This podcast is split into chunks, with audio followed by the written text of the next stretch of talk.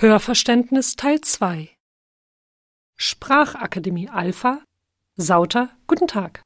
Guten Tag, mein Name ist Hans-Dieter Gebhardt. Kann ich bitte mit dem Chef sprechen? Es tut mir leid, aber Herr Meißner ist im Moment nicht hier. Kann ich ihm etwas ausrichten? Ich würde lieber persönlich mit ihm sprechen, aber ich sage es Ihnen. Sie können ihm erklären, warum ich so ärgerlich auf die Akademie bin. Moment bitte. Ich schreibe die Details dieses Anrufs auf. Darf ich Sie fragen, worum es geht? Es geht nämlich um meine Tochter, Sophia. Sie macht einen Sprachkurs bei Ihnen. Welche Sprache bitte? Sie macht einen vierwöchigen Englischkurs. Aber das ist rausgeschmissenes Geld. Sie ist total unzufrieden mit dem Kurs. Darf ich fragen, warum? Weil sie fast gar nichts lernt. Sie hatte eine Vier in ihrem letzten Zeugnis und wollte ihre Note verbessern.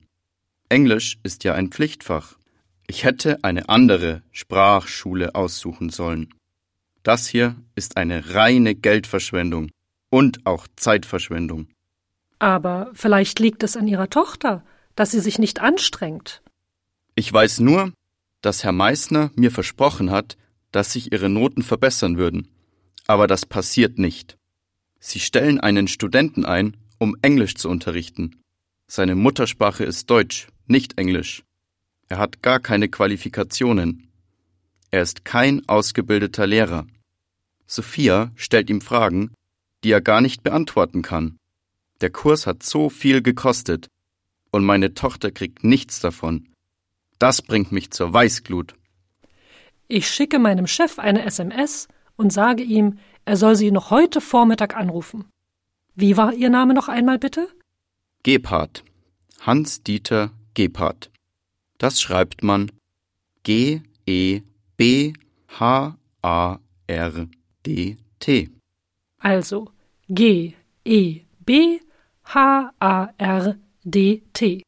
Und wie ist Ihre Telefonnummer bitte? Vorwahl 0488 47 54 0211. Ich bin den ganzen Vormittag hier. Und Sie können ihm ruhig sagen, wie wütend ich bin. Ich wiederhole. 0488 47 54 02 11. Ich richte Herrn Meißner aus, was Sie gesagt haben, und er meldet sich so bald wie möglich zurück. Auf Wiederhören, Herr Gebhardt. Auf Wiederhören.